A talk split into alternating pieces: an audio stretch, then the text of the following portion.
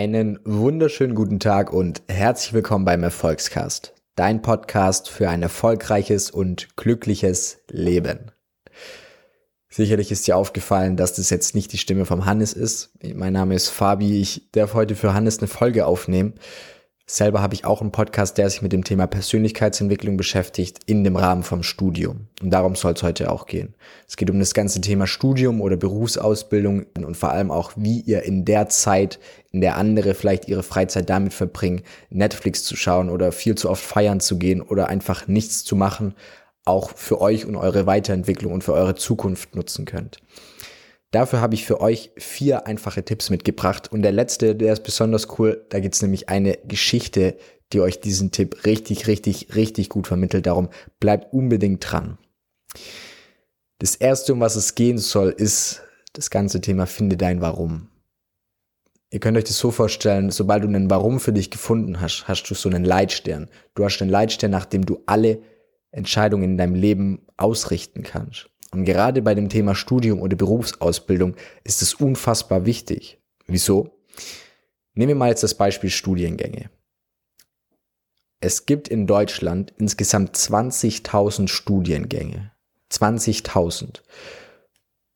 Das heißt, würden wir, wir nehmen jetzt mal an, wir nehmen ein Blatt Papier, schreiben darauf einen Studiengang drauf und dann nehmen wir das nächste Blatt Papier und schreiben da den nächsten Studiengang drauf. Ne? Also am Ende haben wir einen Papierstapel mit 20.000 Seiten und auf jeder Seite steht ein Studiengang drauf. Überleg dir mal kurz, wie hoch wäre dieser Papierstapel? Die Antwort ist, der wäre zwei Meter hoch. Zwei Meter. Wenn du dich für einen Studiengang entscheidest, dann entscheidest du dich auch immer gegen 19.999 Studiengänge nicht nur, dass das unfassbar schwierig ist, da was zu finden. Also selbst wenn man sagt, okay, drei Viertel fallen schon mal weg wegen Interessen und Noten, dann gibt es immer noch 5000 Studiengänge. Und da sind noch nicht die verschiedenen Unis drin, da sind noch nicht die Unis im Ausland drin. Das ist eine riesige Entscheidung. Und die Entscheidung, bei der, die Entscheidung richtig zu treffen, da kann dir dein Warum unfassbar helfen. Und es ist gerade auch wichtig, sich im jungen Jahren mit dem Warum zu beschäftigen ich finde in der Schule, man hat richtig, richtig viel unnützes Wissen gesammelt, ne? Also die dritte Wurzel von 27 und sowas und französische Revolution war 1789, aber mehr ist irgendwie nicht hängen geblieben. Und natürlich lernt man in der Schule auch anderes. Man lernt im Team zusammenarbeiten, mit seinen Freunden, man lernt ähm, sich selbst zu behaupten, vielleicht in einem Freundeskreis und halt mal eine GFS. Da möchte ich keinem widersprechen. Was ich sagen möchte ist, dass in der Schule das ganze Thema Lebenserfahrung echt gut auf der Strecke bleibt. Alles wird vorgekaut. Es wird vorgekaut, wann die Klausuren sind. Es wird vorgekaut, welcher Stoff dran kommt. Die einzige Entscheidung, die du eigentlich wirklich treffen kannst, ist, bei mir war es zumindest so, welche Vertiefungsfächer möchtest du in der Oberstufe haben? Aber wirklich Lebenserfahrung zu sammeln, das ist das, was euch wirklich, wirklich richtig viel hilft. Nicht nur bei der Frage nach eurem Warum, sondern auch dabei, euch kennenzulernen. Wenn ihr das Warum gefunden habt, dann habt ihr nicht nur eine Möglichkeit, leichter durch diese Entscheidung mit, okay, 20.000 Studiengänge zu kommen, sondern es wird euch auch später bei der Jobwahl helfen. Ihr müsst euch das mal, oder kurz als Beispiel. Früher, als es noch Kutschen gab, dann gab es das Pferd, den Kutscher und die Kutsche. Und so sind Leute von A nach B gekommen über weite Strecken. Irgendwann mal kam aber das Auto. Das Auto war für den Kutscher kein Problem, aber für das Pferd irgendwie schon. Also das Pferd ne, hat ja seinen Job verloren. Was ich damit sagen möchte ist, die Zukunft ist unfassbar komplex und es ist richtig, richtig schwierig vorherzusehen, was passiert mit den Jobs, die jetzt gerade da sind. Geht es dir am Ende vielleicht wie dem Kutscher und du kannst einfach, so wenn dein Job irgendwann mal weg ist, auf einen neuen Job aufspringen? Oder geht es dir wie das Pferd, was halt in dem Fall einfach das Schlechtere losgezogen hat? Und jetzt stellen wir einmal uns vor, okay, dieser Kutscher, der hat sein Warum gefunden. Der hat ein genaues Warum, wieso er Kutscher geworden ist. Der hat sich nämlich überlegt, okay, wenn die richtigen Leute zur richtigen Zeit am richtigen Ort sind, dann kann was wirklich Magisches passieren. Und jetzt stellt euch mal vor, das ist das Warum von dem Kutscher. Und jetzt merkt ihr irgendwie, okay, das mit der Kutsche geht nicht. Aber hey, als Taxifahrer kann mich immer noch die richtigen Leute zur richtigen Zeit an den richtigen Ort bringen, damit da was Magisches passieren kann. Jetzt nehmen wir mal von heute an, in 30 Jahren Bis dahin hat es vielleicht autonomes Fahren, vielleicht fliegen wir auch alle Flugtaxis, was auch immer. Jedenfalls ist der Kutscher wieder sozusagen, hat wieder seinen Job verloren. Aber er hat immer noch sein Warum. Und das heißt, in 30 Jahren, wenn alle Autos von selber fahren, dann könnte das Warum immer, also sein Warum sieht immer noch so aus. Ne? Wenn die richtigen Leute zur richtigen Zeit am richtigen Ort sind, kann was Magisches passieren. Dieser Kutscher könnte jetzt zum Beispiel bei Zoom oder bei Skype oder bei Microsoft Teams arbeiten und könnte dort digital die richtigen Leute zur richtigen Zeit an den richtigen Ort bringen. Was ich damit sagen möchte ist, das, was du später mal machen möchtest, das kann sich immer passieren, also das kann sich einfach wandeln. Entweder du triffst eine Entscheidung, irgendwie in einen neuen Job zu gehen oder in einen neuen Studiengang. Was sich aber nicht wandelt, wenn du es einmal gefunden hast, ist dein Warum. Und solange du dein Warum erfüllen kannst, wirst du auch ein erfülltes Berufsleben haben. Die Sache bei dem Warum ist, dass es viel leichter gesagt ist, finde dein Warum, als das Warum wirklich zu finden. Es gibt da einen wunderschönen Tipp von Simon Sinek. Da gibt's auch einen richtig guten TED-Talk, heißt Start with Why. Unfassbar gut. Also wenn ihr gerade Zeit habt, 20 Minuten, ihr werdet aus, ihr werdet von den Socken gehauen, wenn ihr den anschaut. Richtig, richtig gut. Der hat eine Übung entwickelt, mit der du dein Warum finden kannst. Die geht nicht alleine, sondern du brauchst dafür einen richtig guten Freund beziehungsweise eine richtig gute Freundin. Also jetzt nicht auf dem, äh, nicht in der Familie und auch am besten keinen Partner, keine Partnerin, sondern einfach deinen besten Freund oder deine beste Freundin. Und die Person wirst du fragen, hey, warum sind wir eigentlich befreundet? Und die äh, wird dann irgendwie sagen, okay, ne, du bist cool, du bist witzig, ich verbringe gerne Zeit mit dir und sowas. Und es stimmt alles, aber das ist einfach nur die Beschreibung von einem Freund oder von einer Freundin. Was ihr von eurem, von eurem Gegenüber erfahren wollt, ist, warum ihr, also warum bist die, ist dein Gegenüber mit dir befreundet? Und um das rauszufinden, musst du dich sozusagen in Anführungszeichen dumm stellen, okay? Also du sagst dann genau das. Hey, das, was du mir gerade erzählt hast, das ist nichts anderes als die Definition von einem Freund. Warum bist du mit mir befreundet? Was macht mich als Freund für dich einzigartig? Und irgendwann wird der Punkt kommen, wo dein Gegenüber so ein bisschen mit der Achsel zuckt, weil er oder sie nicht weiß, was genau du von ihm möchtest. Und dann wird er irgendwie was sagen, was dann wirklich nur bei dir passiert. Und das erkennt ihr daran, dass die Person irgendwas auf sich bezieht. Also wenn die Person sagt, wenn du die, dein Gegenüber fragst, hey, warum bist du mit mir befreundet? Und irgendwann mal sagt sie, zuckt sie mit den Schultern und sagt zum Beispiel, hey, wenn wir zwei Stunden oder wir können zehn Minuten lang Zeit miteinander verbringen und ich habe danach Energie für die nächsten drei Tage und habe Bock, einfach mehr aus mir zu machen. Dann ist das dein Warum. Und das kann wirklich richtig, richtig vielfältig sein. Das Coole ist, wie gesagt, es ist eine unfassbar komplexe Welt. Jobmarkt passiert sehr, sehr, sehr viel. Es gibt richtig, richtig viele Studiengänge. Die Auswahlmöglichkeiten sind unfassbar groß. Und da ein Warum zu haben, wird dir bei allen Entscheidungen ein richtig, richtig guter Leitstern sein. Bei dem Warum bezogen auf den Studiengang beziehungsweise auf die Arbeitswelt ähm, hilft es auch, wenn du die Frage, die dir früher oft gestellt wurde, einfach umänderst. Die Frage, die mir früher oft gestellt wurde, gerade beim Thema Familie trifft aufeinander, ist, hey Fabi, was möchtest du später eigentlich mal werden?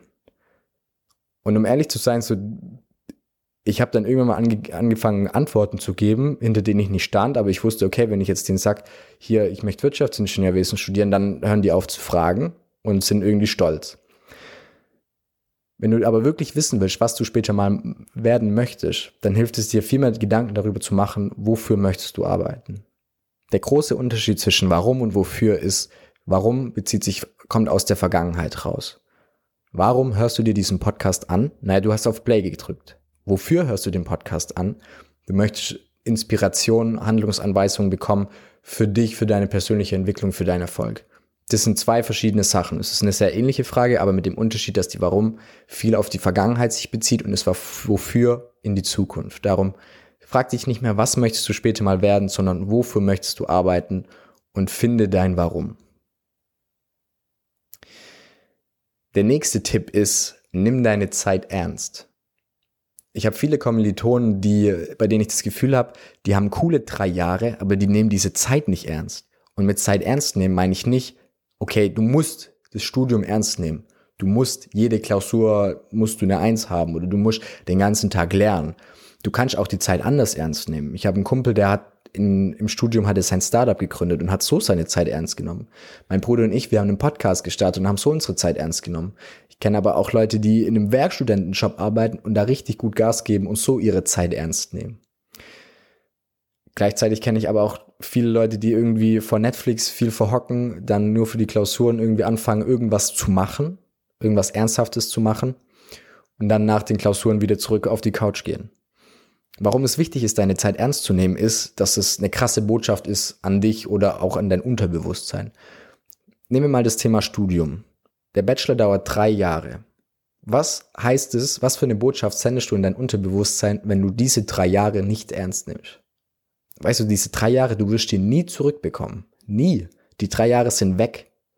Und die nicht ernst zu nehmen, heißt, dass du deine Zeit nicht ernst nimmst. Und deine Zeit ist im Prinzip mit das Wichtigste, was du hast. Weißt du, wenn du keine Zeit mehr hast, also keine Zeit mehr zu haben, heißt ja irgendwie auch tot sein ein bisschen, ne? Wenn du so mal krass drüber nachdenkst. Darum nimm deine Zeit ernst.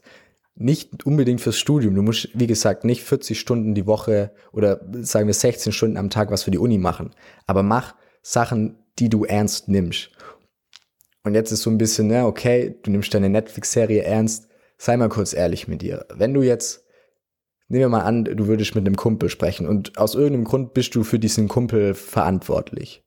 Du bist dafür verantwortlich, wie dein Kumpel seinen nächsten Tag gestaltet würdest du ihm sagen, okay, wenn ich für dich verantwortlich bin, setz dich den ganzen Tag vor die Klotze?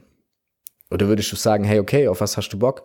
Du musst ein bisschen lernen, weil bald stehen Prüfungen an, okay, dann lernen wir ein bisschen oder dann plane ich dir ein bisschen Lernen ein und danach auf was hast du noch Bock? Ah, okay, cool, du hast da ein neues Projekt, mit dem du dich beschäftigst, das nimmst dich ernst, das machst du Spaß, dann entwickelst du dich weiter, dann kümmern wir uns darum und wenn das abgeklärt ist, ne, dann kannst du natürlich auch noch chillen, das ist kein Problem.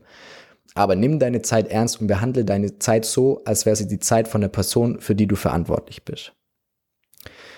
Und nachdem du die Zeit ernst genommen hast, jetzt ein Punkt, den ich vorher schon kurz angeteasert habe, ist, mach dir eine schöne Zeit. Du bekommst diese drei Jahre nicht zurück. Du kannst die drei Jahre, wenn du möchtest und wenn du darauf Bock hast, 16 Stunden am Tag hasseln. Nichts anderes, wenn das für dich cool ist. Du hast im Studium hast du sehr viel Freiheit und die Freiheit kannst du, das heißt, deine Zeit kannst du so gestalten, wie du sie möchtest.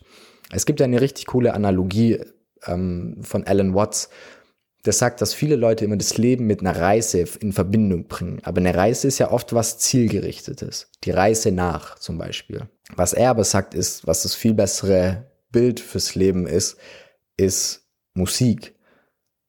Du spielst oder du hörst Musik nicht, um das Lied fertig gehört zu haben. Sonst würdest du nicht drei Minuten lang Lieder anhören, sondern du würdest immer nur die letzten fünf Sekunden anhören. Sondern es geht darum, während des, also das ganze Lied zu genießen. Das gleiche gilt auch fürs Tanzen. Die besten Tänzer sind nicht die schnellsten Tänzer. Wenn es beim Tanzen darum gehen würde, irgendwo anzukommen, dann wären die schnellsten Tänzer die besten Tänzer, aber das sind sie nicht. Es geht darum, den Weg zu genießen. Ne? Das Leben ist wie ein Musiklied. Du möchtest die drei Minuten lang am Stück genießen und nicht schon dich am Anfang aufs Ende freuen. Ne? Es geht um diesen ganzen Prozess. Darum mach dir eine schöne Zeit, auch im jungen Jahren, auch im Studium. Du hast die Möglichkeit dazu. Und für den vierten Tipp habe ich, wie gesagt, eine Geschichte für euch rausgesucht, die ich richtig, richtig cool finde. Die Geschichte stammt aus einem Buch, die heißt Komm, ich erzähle dir eine Geschichte. Bevor ich die euch vorlese, kurz ein bisschen Eigenwerbung. Der Podcast, den mein Bruder und ich zusammen gemacht haben, heißt Tipps auf Augenhöhe. Wieso? Wofür beziehungsweise das? Wir hatten das Gefühl, dass wenn wir ins Studium, wenn wir angefangen haben zu studieren, waren alle Leute in unserem Umfeld, besonders in der Familie, unfassbar stolz auf uns. Aber wir hatten nicht wirklich einen Plan, was wir da eigentlich machen. So klar, wir waren an der Uni und in den ersten Vorlesungen und irgendwann mal kommt so dieser Moment von, hey, okay, irgendwie ich studiere, aber was passiert hier eigentlich? Mir erklärt keiner, wie das Ganze hier abläuft. Und in unserem Podcast machen wir genau das. Die Uni ist ein Spiel und wir erklären euch die Spielregeln. Das geht über ganze Basics, wie zum Beispiel Klausurenphase planen. Es geht darum, ähm, wie du rausfindest, ob sich eine Vorlesung für dich lohnt, aber auch das ganze Thema Persönlichkeitsentwicklung. In der Schule wirst oder in der Uni wirst du auch viel mit Rückschlägen konfrontiert, sei es jetzt über die schlechte Schulno äh, schlechte Uninoten oder du hast Prüfungsangst, darüber quatschen wir auch.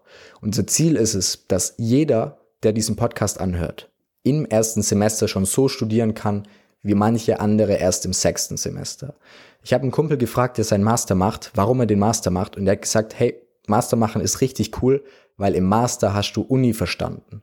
Das heißt, du musst drei Jahre lang studieren, um Uni zu verstehen und das kann es nicht sein. Wir möchten einfach jedem hier eine Abkürzung geben. Also wenn du auf dem Weg in die Uni bist oder schon an der Uni bist und du hast Bock auf die Abkürzung und du sagst, hey, du möchtest von jetzt an so studieren mit der Erfahrung und mit dem Wissen wie andere erst nach ihrem Studium, dann hör dir unseren Podcast sau gerne an. Tipps auf Augenhöhe heißt es, gibt's überall da, wo es Podcasts gibt. Darum direkt nach der Folge gerne vorbeischauen. Uns gibt's auch auf Instagram, da heißen wir auch Tipps auf Augenhöhe. Also falls du eine Frage rund ums Thema Studium hast, sind wir da erreichbar. Hol dein Handy raus, folge uns auf Instagram und falls du eine Frage hast, gerne schreiben. Yes, okay. Die Geschichte hat ähm, einen sehr coolen Namen, nämlich sie heißt Der Portier des Freudenhauses. Es war einmal ein Mann, der arbeitete als Portier im Freudenhaus, so wie sein Vater und dessen Vater vor ihm. Eines Tages kam der Besitzer des Freudenhauses zu ihm und meinte, er solle jetzt beginnen, Statistik zu führen, um die Geschäfte besser auf die Bedürfnisse der Kunden abzustimmen. Dafür gab er ihm ein Buch und einen Bleistift. Überrascht erwiderte der Portier, dass das leider nicht ginge, denn er könne weder lesen noch schreiben. Schade, erwiderte der Besitzer, und so musste er ihm kündigen. Der Portier fiel aus allen Wolken. Einwände halfen nicht. Frustriert nahm er eine Abfindung und räumte seinen Platz. Er wusste zunächst nicht, wovon er in Zukunft leben sollte, bis ihm eine Idee kam. Gelegentlich hatte er im Freudenhaus Stühle und Tische ausgebessert. Er besaß eine gewisse handwerkliche Begabung. Also beschloss er, sich für die Abfindung einen Werkzeugkasten zu kaufen, um sich mit Aushilfsarbeiten über Wasser zu halten. Um den Werkzeugkasten zu kaufen, reiste er in das zwei Tagesmärsche entfernte Nachbarndorf. Wieder zu Hause klopfte es an seiner Tür. Der Nachbar stand vor ihm und fragte, ob er ihm einen Hammer borgen könnte.